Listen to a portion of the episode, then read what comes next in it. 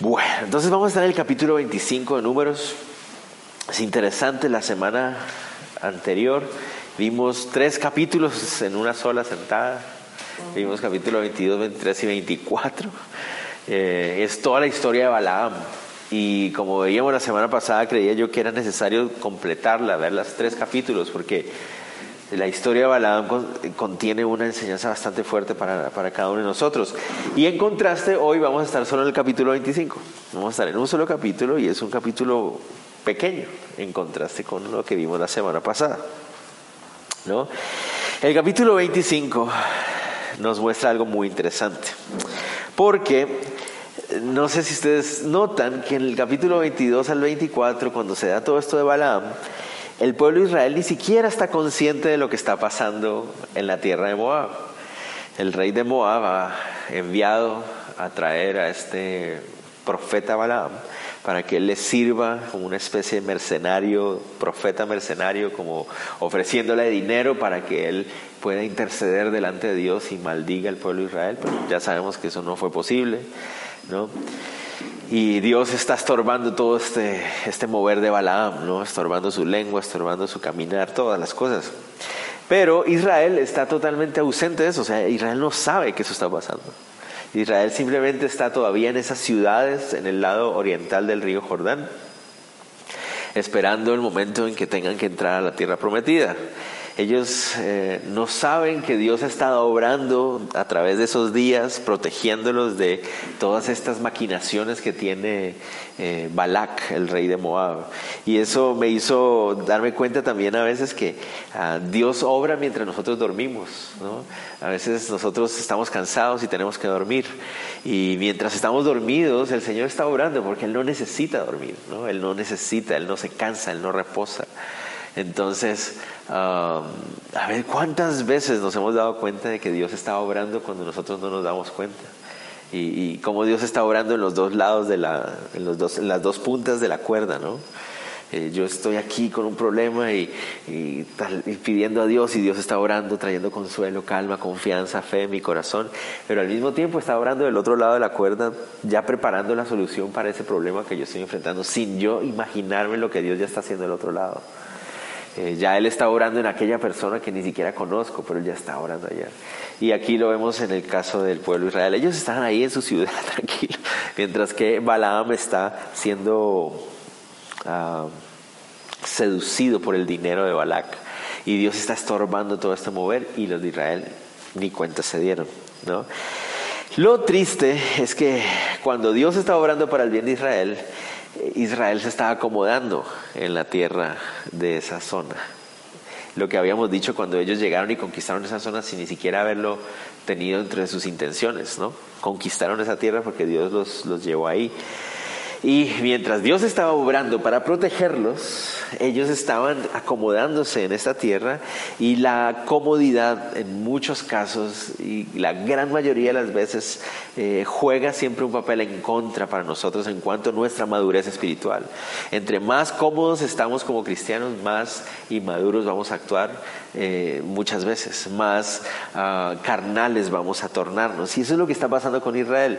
Dios está protegiéndolo por un lado y ellos están acomodándose y logrando ah, para Balak, el rey de Moab, lo que Balaam no pudo lograr con sus profecías. ¿Me hago entender? Eso es lo triste del asunto. ¿no? Y vamos a ver qué es lo que pasó. Leamos versículo 1 ah, hacia el 3. Dice, moraba Israel en Sittim y el pueblo empezó a fornicar con las hijas de Moab, las cuales invitaban al pueblo a los sacrificios al pueblo a los sacrificios de sus dioses, y el pueblo comió y se inclinó a sus dioses. Así acudió el pueblo a Baal peor, y el furor de Jehová se encendió contra Israel. ¿Qué pasó?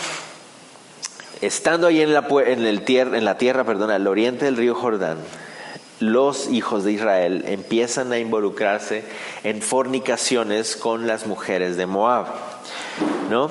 La palabra fornicación que aparece ahí literalmente se refiere a la idea de prostitución en el contexto sexual, pero la gran mayoría de las veces que aparece en el Antiguo Testamento se refiere a una apostasía espiritual. Pero a lo que vamos es que cuando vemos en el Antiguo Testamento hay una gran relación entre el desorden sexual y la idolatría espiritual. En el Antiguo Testamento no podemos dejar de ver esa, esa relación que hay entre las dos cosas. ¿no? Y eso, eso indica que entre una sociedad es más... Ah, desordenada en términos sexuales, entre más perversión en el área sexual hay en una sociedad, más alejada está esa sociedad de una adoración real a Dios. O sea, más se aleja de una adoración a Dios, una adoración real al Señor. Están ligadas las dos cosas, están relacionadas las dos cosas. Lo vemos una y otra vez en el Antiguo Testamento.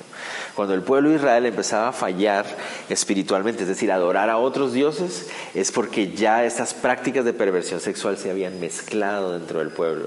Por eso es, triste ver la situación en que estamos nosotros hoy en día porque nuestra sociedad está cada vez más pervertida en términos sexuales. No sé si ustedes notaron que ayer salió la noticia que en, Medellín, en Colombia, se, casó, se casaron tres hombres. Es la primera vez que se casan tres hombres.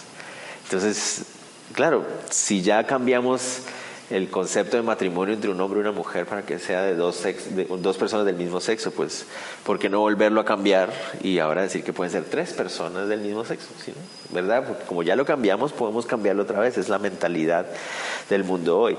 Entonces, ¿eso qué significa? Que entre más perversión hay en el área sexual en la tierra, eso significa que más alejada esta sociedad está de una adoración genuina y real al Señor o correcta, de acuerdo a lo que la Biblia nos enseña.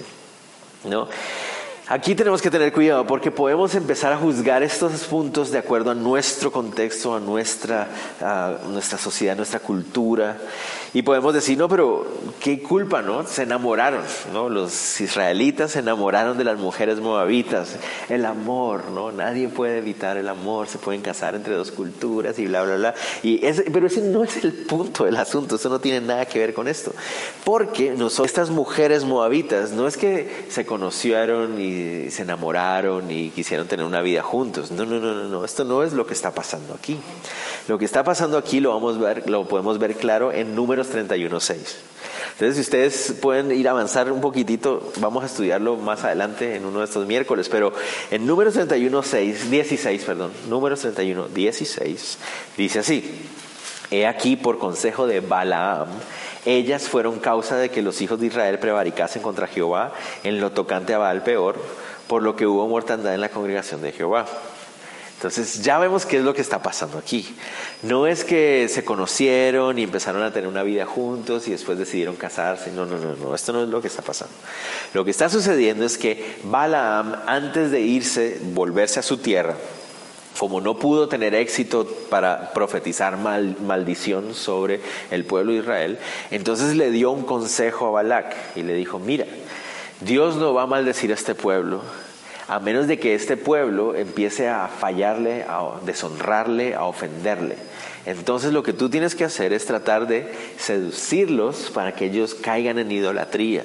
Y la mejor forma de seducirlos es a través de las mujeres. Envía mujeres con el plan específico de seducir a estos hombres para que se hagan matrimonios en, los cuales tengan que adorarse a los dos dioses en esas familias. Entonces, claro, no hay problema. Tú adoras a Yahweh, yo adoro a Baal, pero nos unimos y no hay ningún problema. Y de esa manera Dios se va a enojar con ellos porque van a... Eh, eso significa que están poniendo a Dios al mismo nivel de un falso Dios como Baal. No sé si me a entender. Ese era todo el plan y lo pensaron muy bien. Era una maquinación, un plan maléfico que habían planeado entre Balaam y Balak. Apocalipsis 2.14, no lo busquen, bueno, si quieren, pero lo pueden anotar si quieren leerlo después. En Apocalipsis 2.14 nos dice algo parecido. Nos dice Jesús hablándole a la iglesia de, de Teatira, pero tengo unas pocas cosas contra ti que tienes ahí a los que retienen la doctrina de Balaam, que enseñaba a Balac a poner tropiezo ante los hijos de Israel, a comer cosas sacrificadas a los ídolos y a cometer fornicación. Entonces eso nos confirma una vez más que todo este plan fue idea de Balaam.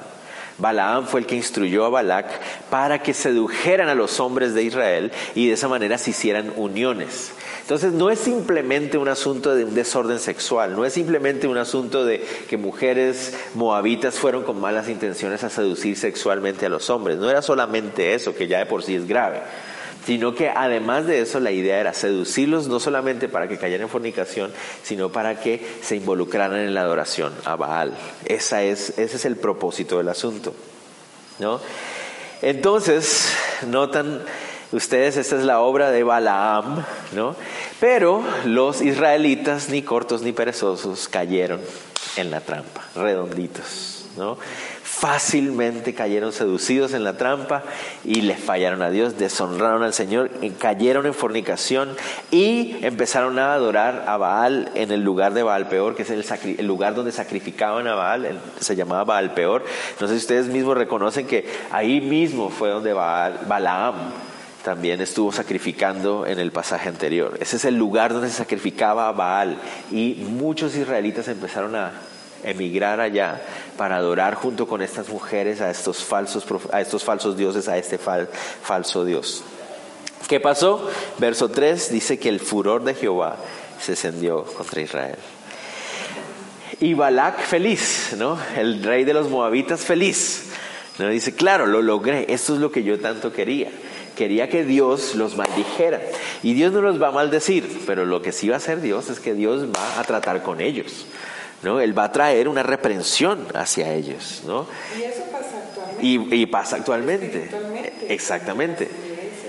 Y lo más tremendo es que a veces, muchas veces estamos echándole la culpa al diablo, ¿no? Ah, es que el diablo esto y el diablo lo otro, y el diablo esto y el diablo lo otro, cuando realmente somos nosotros mismos los que en nuestra debilidad nos enredamos y fallamos y venimos a ganarnos estas consecuencias, ¿no? Sabemos que Dios no actúa con frustración, lo vimos unos capítulos atrás, pero eso no significa que Dios no actúe también con enojo, porque Él se enoja justamente expresa su indignación acerca de lo que, él está lo que está pasando aquí. ¿Cómo expresó su indignación? Lo vamos a ver en los próximos versículos. Tal vez no lo deja como, no es tan explícito aquí en este versículo que estamos leyendo, pero lo va a dejar implícito en los próximos versículos cuando nos dice que vino una mortandad hacia el pueblo. Es decir, vino una plaga que Ah, empezó a matar a las personas del pueblo y empezaron a morir, a morir, a morir. Y esa plaga era la indicación, Dios está molesto con esta nación. Después de todo lo que ha hecho con ellos, les ha dado comida en el desierto, los ha traído de la mano, les ha dado la victoria. Cuando ellos menos se lo esperaban, les están cómodos, felices en estas ciudades, listos para tomar posesión de su tierra prometida. Y en ese momento fallan entonces Dios muestra su, enojo hacia ellos, como Dios también puede mostrar su enojo hacia nosotros, como un buen padre lo hace también, porque la Biblia nos dice en Proverbios y en Hebreos que Dios a los hijos que ama disciplina. ¿No? Entonces Él se molesta con esta nación y le da una orden a Moisés. Una orden que nos puede parecer muy fuerte y muy drástica, sobre todo si la vemos con los ojos del liberalismo Ah, moderno, a veces, ay, pero suena muy fuerte. ¿No? Aquí es donde la Procuraduría de Derechos Humanos va a decir, oye, ¿qué pasó? ¿no? Pero dice, y Jehová dijo a Moisés, toma a todos los príncipes del pueblo y ahórcalos ante Jehová, delante del sol, y el ardor de la ira de Jehová se apartará de Israel. Entonces Moisés dijo a los jueces de Israel, matad cada uno a aquellos de los vuestros que se han juntado con Baal peor. ¡Wow! Suena fuertísimo ve y ahórcalos. Eso suena muy, muy, muy fuerte. Pero ¿saben por qué a veces nos suena muy fuerte? Creo yo, o personalmente lo puedo decir, que tal vez nos parece, o me suena a mí fuerte, tal vez al leerlo en la primera vez, es que es porque olvidamos la seriedad y la gravedad del pecado. Se nos olvida que el pecado es algo muy serio y algo muy grave.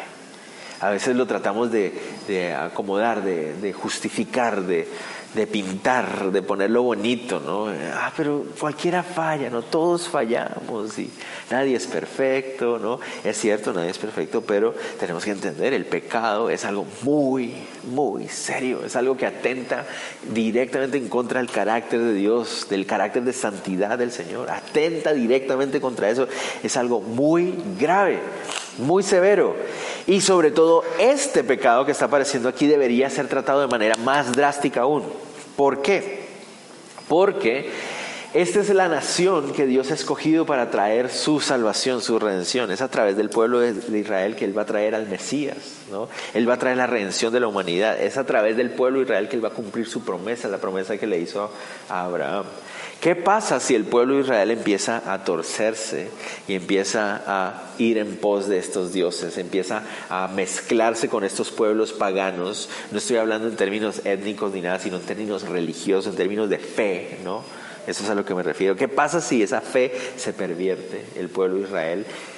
Entonces no habría redención. Entonces por eso el pueblo, Dios tiene que tomar decisiones drásticas para cortar de raíz estas expresiones de pecado que pueden totalmente llevar y descarriar a este pueblo por completo. ¿Quiénes además tienen que ser juzgados? Noten ustedes, él dice, los príncipes. Los líderes del pueblo eran los que estaban guiando al pueblo a esta destrucción.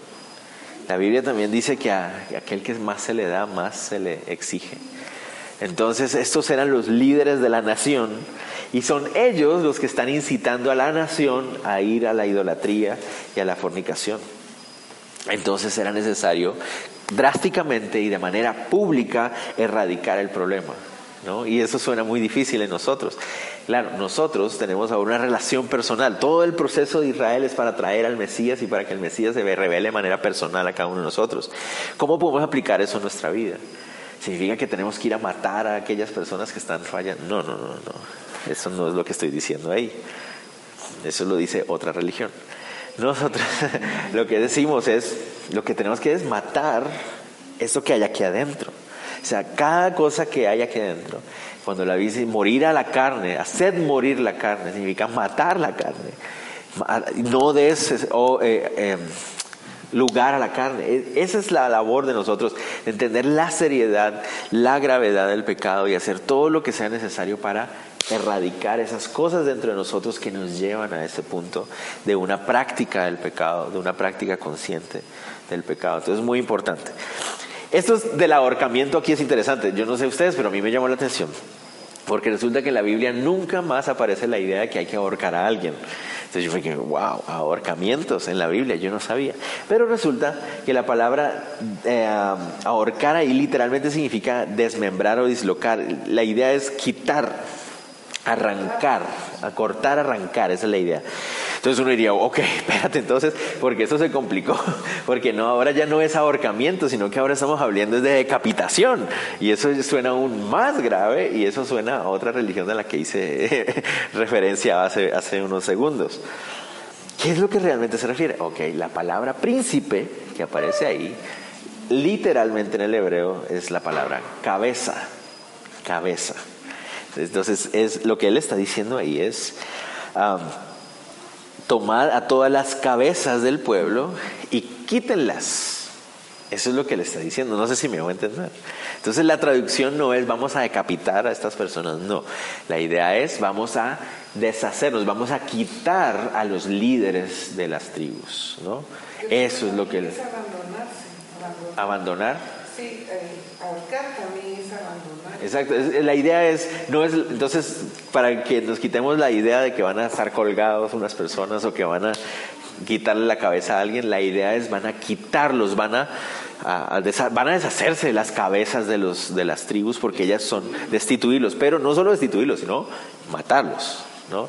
Destituirlos y matarlos. ¿Cuál era la forma en Israel, el pueblo de Israel, cuando era necesario ejecutar a alguien públicamente a través del apedreamiento? Entonces, el apedreamiento era la forma en que se ejecutaba a alguien públicamente. Sí debían morir, porque miren que el texto 4 lo deja muy claro.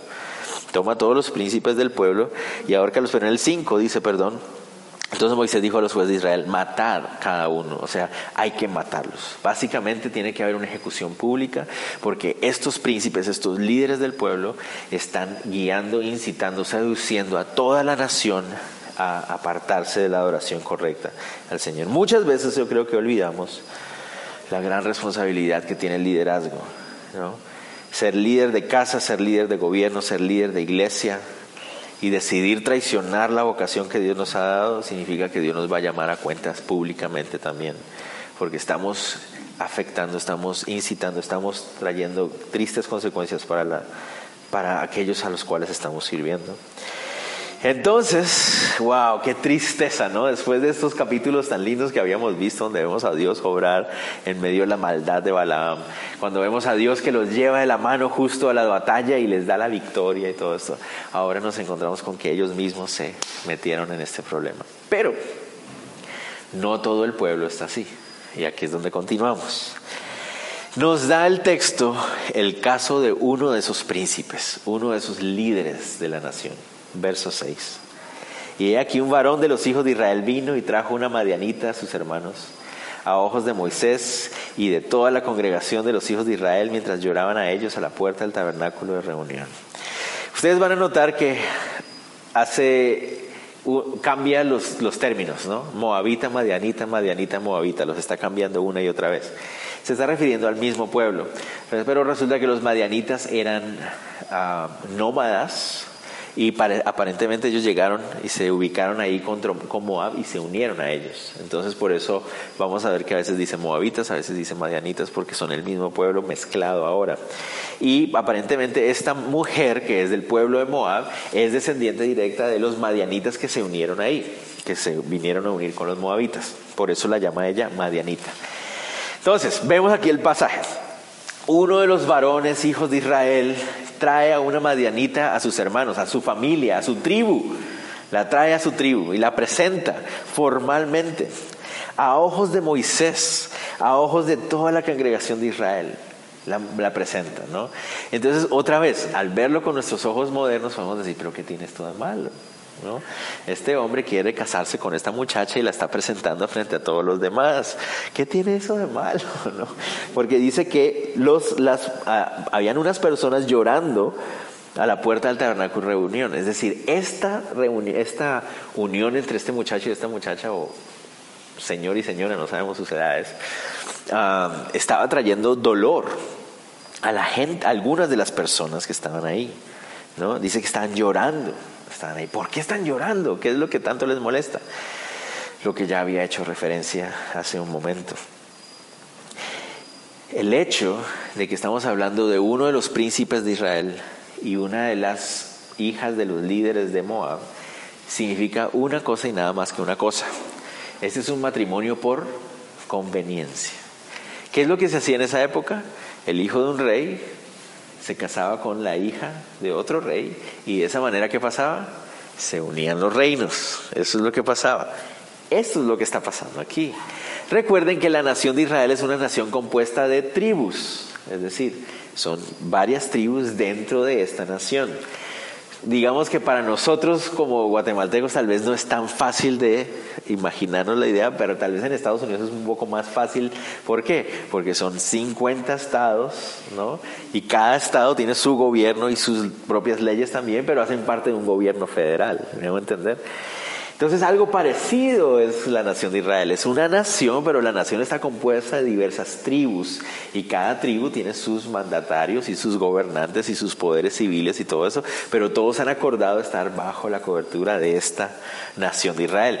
Entonces, ¿qué está pasando? Una de las tribus de Israel, la tribu de Simeón, vamos a ver, uno de sus representantes se va a casar con la hija de uno de los representantes de una de las tribus de los moabitas van a unirse. Las dos tribus van a unirse. ¿Y qué es lo que significa eso? Significa que a partir de ese momento, esta tribu de Israel, esta tribu de Simeón, va a empezar a adorar a Baal también. Y la tribu de los moabitas va a empezar a adorar a Yahweh también. ¿no? Entonces simplemente lo que van a hacer es unir adoraciones. Y las dos tribus van a tener un altar de Yahweh y un altar de, Baal y van a vivir felices y para siempre. ¿no? Es tremendo lo que está pasando ahí. Están poniendo a Dios al mismo nivel de un Dios falso que no existe y que es simplemente un instrumento del diablo para hacer destrucción. ¿no? Eso es algo muy grave, lo que está pasando en ese lugar. Tremendo, ¿no? Porque a veces uno dice, pero ¿qué tiene de malo si nos unimos con este y con el otro? Todo sea por la unión y la unidad y la paz y la tolerancia que tener tanto cuidado con ese discurso de paz y tolerancia en nuestros días, ¿no? Porque entonces empezamos a veces a comprometer nuestros, nuestros principios, comprometer nuestra fe, comprometer el carácter de santidad de Dios y hay que tener mucho cuidado. Eso es lo que está pasando aquí, ¿ok? Para que lo tengamos en cuenta. pero ¿por qué están llorando? Porque las otras tribus ¿qué, está, ¿qué es esto? O sea, esto va a traer la destrucción para nuestra nación. A, través de esto va a entrar la idolatría a nuestra nación. Esta tribu se está prácticamente como medio desligando de nosotros. Israel va a dejar de ser Israel como, como lo que es por esta razón. Entonces, por eso están llorando. Los hijos de esa pareja a lo mejor se vuelven más a lo Exactamente, que es, que es la, nuestra tendencia natural como seres humanos, ¿no? Entonces, eso es lo que va a pasar. Nosotros, como cristianos en nuestra época, siento yo, sobre todo en Occidente, ya, ahora, tristemente, en nuestro mundo, uno cuando va a hablar de los cristianos de, la de nuestra época, tiene que referirse a los cristianos de Occidente y los cristianos de Oriente, porque allá en Oriente están viviendo otras cosas y uno no los puede meter a ellos en el mismo saco cuando están siendo perseguidos. Pero los que no estamos siendo perseguidos, a veces yo siento que ah, somos anestesiados por la televisión, las redes sociales, los medios de comunicación, todas esas cosas. ¿Hasta qué punto de que ya no nos molesta el despliegue abierto y arrogante de pecado? Vemos la televisión y hay un despliegue así abierto de, de pecado, ¿no? Adulterio, de no sé qué. Es increíble cómo a veces una persona, una mujer, una persona, un hombre cristiano puede estar viendo un programa de televisión y, y claro, como, como la protagonista es una mujer tan buena, tan linda, tan bella, ¿no?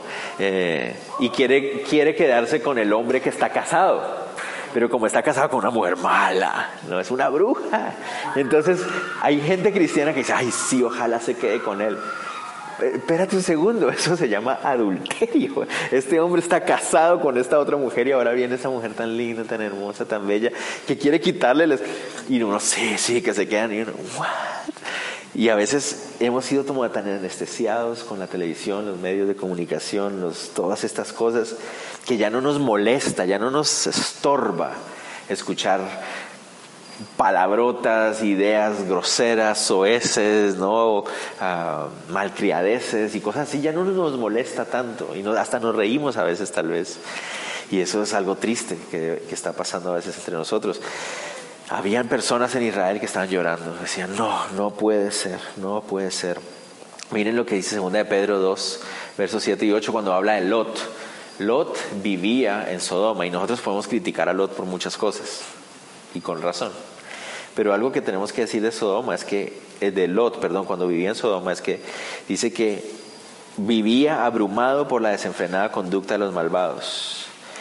La Biblia lo llama justo porque dice que cada día era un tormento ver y oír lo que los malvados hacían.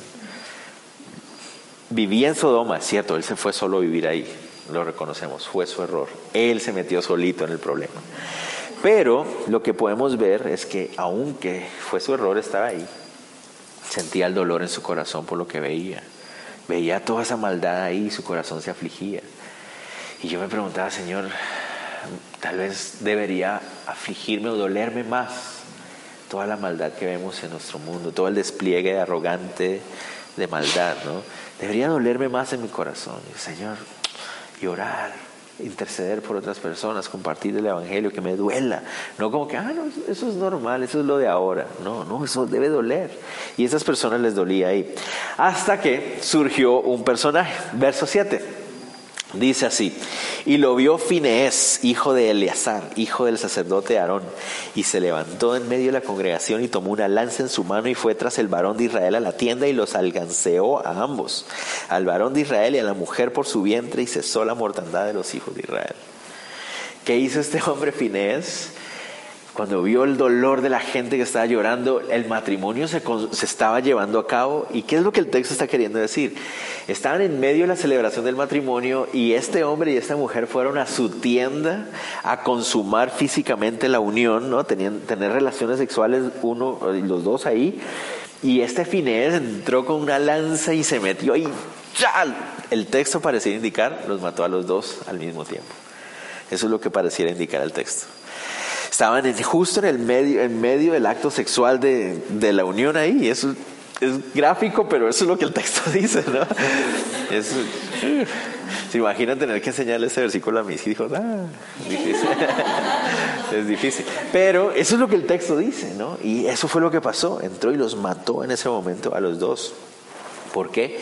Porque sintió esa indignación en su corazón Ese, ese dolor por lo que estaba pasando y nadie estaba haciendo nada al respecto.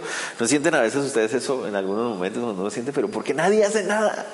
Porque pareciera que esta injusticia sigue adelante y nadie hace nada al respecto. Este Finés se sintió así. Finés en este momento es el hijo del sumo sacerdote. Es el nieto de Aarón, pero su papá Eleazar es el sumo sacerdote ahorita. Finés es hijo del sumo sacerdote ahorita. Y él actúa, él no, no aguanta más ver lo que está sucediendo, ver cómo el pueblo, unos están llorando frente al tabernáculo y los otros pareciera que están muy contentos y muy felices con esta unión. Y dice, pero no puede ser posible. Y entonces él toma una lanza, los persigue y los mata a los dos. ¡Wow! Tremendo. Él actuó de acuerdo al corazón de Dios, porque Dios le había dicho a Moisés, vayan y maten a los príncipes de Israel que están pervirtiendo la nación. Este señor era uno de ellos. Finés lo hizo, él, ¿no? Escuchó el llanto de aquellos que clamaban a Dios, vio la mortandad que había entre el pueblo, vio la arrogante contaminación de los príncipes de Israel y se llenó su corazón de celo y actuó. Ardió su corazón por el celo del Señor, por la santidad de Dios y actuó. Dios ya les había dicho que lo hicieran. Entonces lo único que él hizo fue reflejar en acción el corazón de Dios. Eso fue lo que él hizo en ese momento. Claro, a nosotros, como les digo, nos suena muy drástico. Porque uno decía, ¿será que lo que Dios quiere es entonces que hagamos eso en la indignación, ir y matar a alguien? No, no, no creo que eso es lo que el texto está refiriendo. Pero lo que sí el texto está diciendo es que el celo y ese, esa, ese interés, ese, ese dolor, ¿no? Por ver la maldad y por ver la injusticia que se hace por la deshonra del nombre de Dios, nos debería llevar a hacer algo. No simplemente a quedarnos sentados y, ay, no, qué triste todo lo que está pasando, pero alguien tiene que hacer algo. Tenemos que movilizarnos, tenemos que movernos. ¿no? Los judíos desarrollaron, por la actitud de Finés, una, un término que llamaban ellos... Eh, lo encontré en latín, yo no hablo latín, o sea que no sé si lo estoy pronunciando bien, pero el término es jus celatorum y es la idea de, eh, es el derecho de celo, de celo, es la idea, es la traducción. Eso significa, ¿a qué se refiere esto? Básicamente que un judío tenía el derecho de actuar por celo a la ley de Dios aunque no poseyera el cargo o la posición social para liderar este acto. No sé si me van a entender. Es cierto, los que tenían que ejecutar a estas personas eran Moisés y los, y los jueces. A él no lo llamaron para hacer eso. Pero como nadie estaba haciendo nada, entonces él actuó por celo por la palabra de Dios, por la santidad de Dios. Entonces, Básicamente el, el jus celatorum significa un judío puede actuar por celo por Dios, aunque él no sea la persona llamada a hacer ese acto, a realizar ese acto. Ahí en, la historia de Israel hay varios casos como estos. Por ejemplo, si ustedes leen en primero Samuel la historia de Samuel cuando él llega a no sé si ustedes recuerdan que Samuel le dice, Dios te dice, Saúl, que tienes que matar a todos los... Ay, se me fue el nombre. ¿A los amalecitas? No. Bueno, a ellos, se me fue el nombre. Y Saúl decide perdonar la vida a Gag, el rey, ¿no? Y perdonar y dejar unos animalitos ahí para hacer unos sacrificios, ¿se acuerdan? Entonces Samuel llega y dice, ¿qué son esos animales que escucho? ¿No? Y Saúl le dice, ah, es que los guardé para hacer sacrificios al Señor. Y la famosa frase de Samuel, ¿se acuerdan ustedes? El Señor quiere obediencia más que sacrificios, ¿no? Le dice ahí. ¿Y qué hace inmediatamente Samuel? ¿Se acuerdan? Va y agarra a Gag, lo mata y lo parte en pedacitos. Y ah, eso suena fuerte también. Pero Samuel no era el que había sido llamado a hacer eso y él lo hizo por celo por la palabra. La, eh, la Biblia no, la historia de Israel nos habla de Matatías el Macabeo, no sé si ustedes lo recuerdan, que fue otro que actuó por celo. Un oficial griego estaba obligando a un hombre a adorar a César y él se metió y lo mató y se armó la revolución macabea. Nuestro Señor Jesucristo, ¿se acuerdan? Entró al templo y vio a los mercaderes y que actuó por celo por la casa de Jehová, dice la Biblia. Actuó y expulsó a los mercaderes. ¿Saben qué otro caso también hay de eso? La turba que mató a Esteban. La turba que mató a Esteban actuó descansando en este, en este derecho de celo. Sintieron celo por la tradición judía y mataron a Esteban. Ahí se equivocaron. En esa se equivocaron. Sí. Pero es, es, todo ese derecho de celo surgió de Finés. ¿Cómo lo podemos aplicar a nuestra vida? Como les decía, tenemos que llegar al momento de donde nos duela tanto lo que está pasando, el dolor por lo que está pasando con la gente. O sea, yo no sé si a ustedes les pasa, pero cada vez que uno escucha las noticias de cómo está nuestro país, nuestra niñez, uno dice, pero ¿por qué nadie hace nada? O sea, hay que hacer algo. Y el Señor dice, bueno, dale pues. Nosotros tenemos que hacer algo, ¿no? entonces es como levantarnos y movernos y movilizarnos porque nos debe doler lo que está pasando, lo que la gente está viviendo, por la perdición que hay, el, dolor, la oscuridad, la injusticia que hay. Pues deberíamos nosotros movilizarnos, ¿no? Para reflejar la santidad de Dios, para llevar la luz del Evangelio a otras personas. ¿no? Dios respalda la acción de Finés. Dice verso eh, uh, ah, en el 8, perdón, al final, cesó la mortandad de los hijos de Israel. En el 9 dice, murieron por aquella mortandad 24 mil personas. 24 mil personas habían muerto por esta enfermedad que no sabemos cuál es, o que esta plaga, esta situación. Y gracias a que en ese momento Finés mató a estas personas, la mortandad cesó.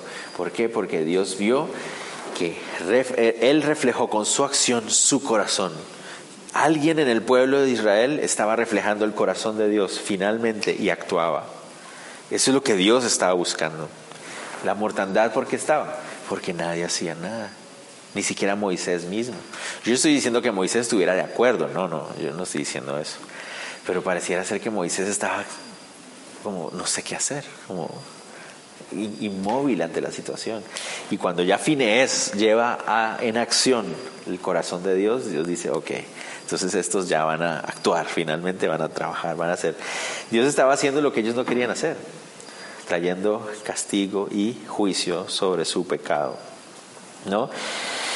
Mire el legado, el legado que viene que queda, perdón, de Finés. Finés, hijo de Eleazar, hijo del sacerdote Aarón, ha hecho apartar mi furor de los hijos de Israel, llevado el celo entre ellos, por lo cual yo no he consumido en mi celo a los hijos de Israel. Por tanto, diles, he aquí yo establezco mi pacto de paz con él, y tendrá él y su descendencia después de él el pacto del sacerdocio perpetuo, por cuanto tuvo celo por su Dios e hizo expiación por los hijos de Israel. Entonces ese es el legado que nos deja, nos deja Finés, un hombre actuaba en el celo del Señor por pasión y amor al nombre de Dios.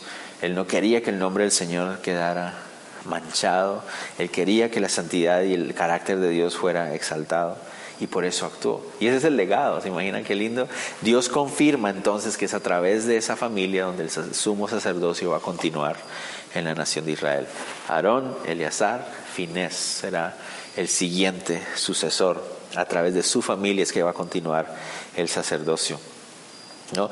Muchas personas dicen, no, pero eso del el celo por las cosas de Dios es el celo por la santidad, eso suena como a fanatismo. ¿no? Muchas personas lo dicen así, ¿no? Eso suena como los fanáticos, son celosos por las cosas del Señor y toda la cosa. El, nuestro Señor Jesucristo vino a traer gracia, ¿no? La Biblia misma lo dice, ¿no? En el Evangelio de Juan dice que la ley fue traída por Moisés, pero la gracia y la verdad fueron traídas por Cristo Jesús. Entonces, la ley ha quedado atrás, el celo ha quedado atrás, ahora todo es gracia, amor y tolerancia. Pero eso es un grave error, eso es una forma muy incorrecta de entender la palabra de Dios. ¿No? Porque no hubo un hombre sobre esta tierra que fuera más celoso por las cosas de Dios y al mismo tiempo más lleno de gracia que nuestro Señor Jesucristo. Él fue el hombre más lleno de celo y pasión por la casa de Dios, por las cosas de Dios, por el nombre de Dios, por la obra de Dios, porque Él es Dios mismo, ¿no? Y tampoco hubo un hombre tan lleno de misericordia, tan lleno de gracia, tan lleno de amor como nuestro Señor Jesús. Él es el balance perfecto, Él es, él es nuestro modelo, Él es nuestro ejemplo. Entonces cuando estamos hablando de vivir una vida de celo por el Señor, no estamos hablando de vivir una vida de fanatismo donde vamos a estar dándole bibliazos a todo el mundo o, que queremos que todos se mueran o cosas. No, no, no, no estamos hablando de eso. Estamos hablando de vivir una vida que refleje el carácter de Cristo. Es vivir como Él vivió. Eso es básicamente seguir el ejemplo, seguir su camino, seguir sus palabras, hacer exactamente las cosas como Él las vivió. Él fue guiado y reinado en su humanidad por el Espíritu Santo. Básicamente es lo mismo que debemos hacer nosotros. Es un amor, un interés, un deseo, porque la voluntad de Dios se haga en la tierra, así como es en el cielo. Ese es nuestro deseo. Es ese dolor al ver que las personas se pierden. Es el dolor al ver que el pecado reina. El dolor que Jesús tuvo. Es el dolor de Jesús cuando dice Jerusalén o oh Jerusalén. ¿Cuántas veces quise tenerte bajo mis alas y no quisiste? Tú que matas a los profetas. El dolor que Él siente. Y ese es el dolor que Él quiere que nosotros tengamos. Ah. Entonces el llamado atención a nosotros, a nuestras vidas. El legado de Finés es un hombre que amó y tuvo celo por el Señor. El legado de estos otros muchachos, miren, verso 14. Y el nombre del varón que fue muerto con la Madianita era Simri, hijo de Salú, jefe de una familia de la tribu de Simeón. Y el nombre de la mujer Madianita muerta era Cosbi, hija de Zur, príncipe de pueblos, padre de familia en Madian. El legado de Finés, lindo. El legado de Simri, triste. ¿Cuál, ¿Cuál de los dos legados quisiera uno tener? Aquella, aquel legado de, este es un hombre que amaba al Señor y que siempre, siempre quiso hacer su voluntad. O, aunque se equivocaba, aunque era imperfecto, pero siempre era su deseo hacer la voluntad de Dios. O el legado de Simri. Este se vendió el primer postor que apareció y se traicionó al Señor. No, no creemos. El que despreció la santidad de Dios y miren las consecuencias. Miren las consecuencias que vienen. Verso 16 al 18 para terminar. Entonces Jehová habló a Moisés diciéndole, hostigad a los madianitas y heridlos, por cuanto ellos os afligieron a vosotros con sus ardides, con que os han engañado en lo tocante a Baal peor. Mira, la mortandad se detuvo en el pueblo 24 mil personas murieron. Finés actuó y eso nos llevaría a nosotros a pensar que los, el resto de estos líderes rebeldes también fueron ejecutados. ¿No? Pero ahora los moabitas van a tener que experimentar las consecuencias de lo que habían hecho. Recuerden esto.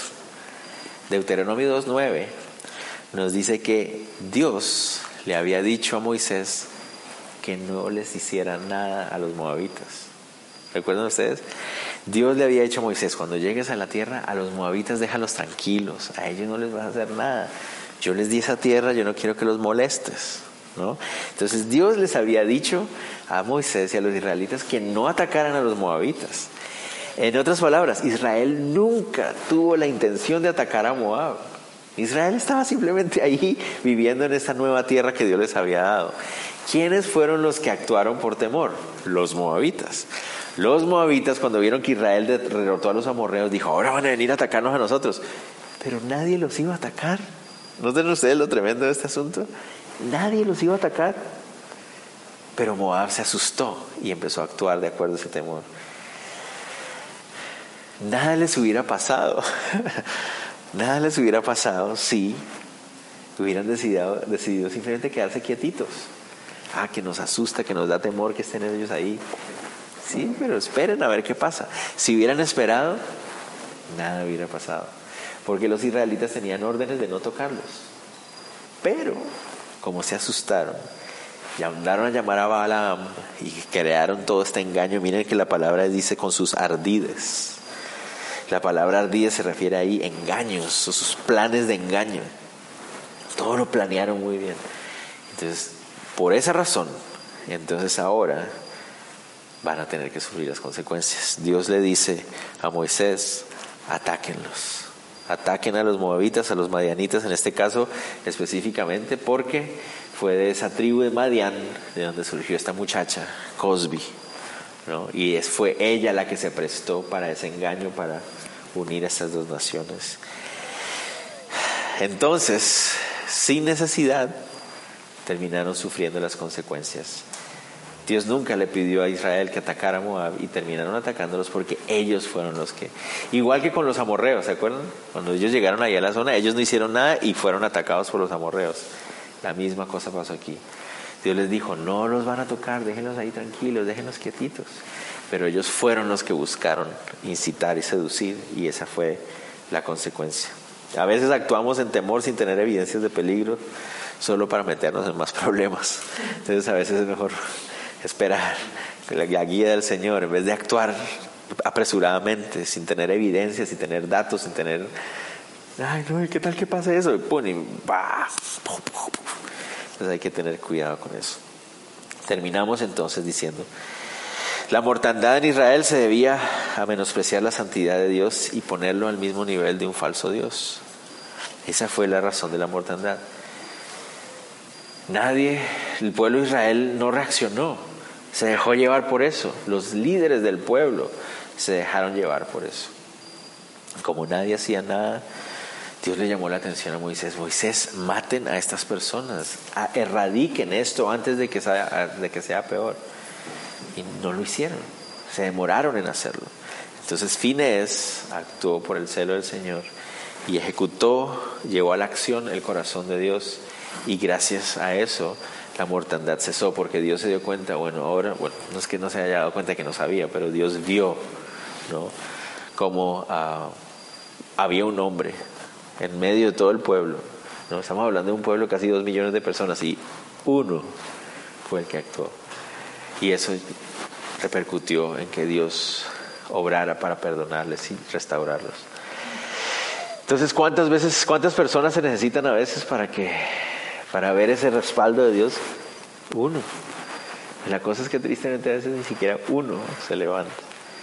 Y el llamado tal vez es para nosotros hoy, o personalmente yo lo sentí para mí, de que debemos dejar que el Señor nos llene ese celo de Él, de ese dolor por lo que está pasando, ese dolor por el pecado, ese dolor por la injusticia que está sucediendo, el eh, que haya dolor y molestia por el mismo pecado que a veces nosotros contemplamos y consideramos dentro de nosotros. ¿no? Esos, uh, tal vez esas imágenes, esas ideas, esas películas, no sé, qué sé yo, que a veces contemplamos dentro de nuestro corazón y nos gozamos en ellas sabiendo que son desagradables al Señor o que exaltan aquello que es pecado. Señor, perdóname, tengo que actuar y decir, no, erradicar eso de mi corazón. Esto, no va a ser parte de mi, de mi mente, yo voy a dejar esto afuera, ¿no? Y que me duela, ¿no? Vuelvo a decir, no estoy hablando de fanatismo religioso, no estoy hablando de que nunca más voy a volver a ir a un cine o algo así, no, no, no estoy hablando de eso. Pero sí como que, Señor, que haya en mí ese corazón de, de querer hacer tu voluntad y que me duela ver lo que está pasando en el mundo, que me duela ver la oscuridad en la que, la que muchos viven y decir, bueno, yo quiero hacer algo también. Yo quiero hacer algo, yo quiero movilizarme y ejecutar aquello que hay en tu corazón, ¿no? que es alcanzar al perdido, que es brillar, que es ah, adorar, servir, eh, movilizarme para ejecutar lo que hay en el corazón de Dios y ser sus manos y sus pies aquí en la tierra. ¿Vale? Entonces oremos, oremos y terminamos. Señor, te damos gracias por este pasaje que tú nos das en números 25, Señor, y Señor, te doy gracias porque tu palabra también es fuerte y firme con nosotros. Tú no nos pintas las cosas bonitas para que no nos sintamos mal o cosas así. No, tú nos dices la verdad, pero lo dices con tanta sabiduría y con tanto amor, Señor. Y a veces es necesario ser confrontados con esa verdad y con esa sabiduría, Señor. Perdónanos, Dios, y te pido perdón de manera personal por las veces en que contemplo con agrado aquellas cosas, aquello que representa algo que es contrario a tu palabra, Señor. Pueden ser cosas básicas o simplemente tan, ah, o que a nuestros ojos pueden ser como tan menospreciables o irrelevantes, como cosas graves y Señor, ayúdanos a tomar esa decisión de, de, tener ese celo tuyo, Señor. Ese celo por ti, Señor, porque tú seas glorificado, Señor.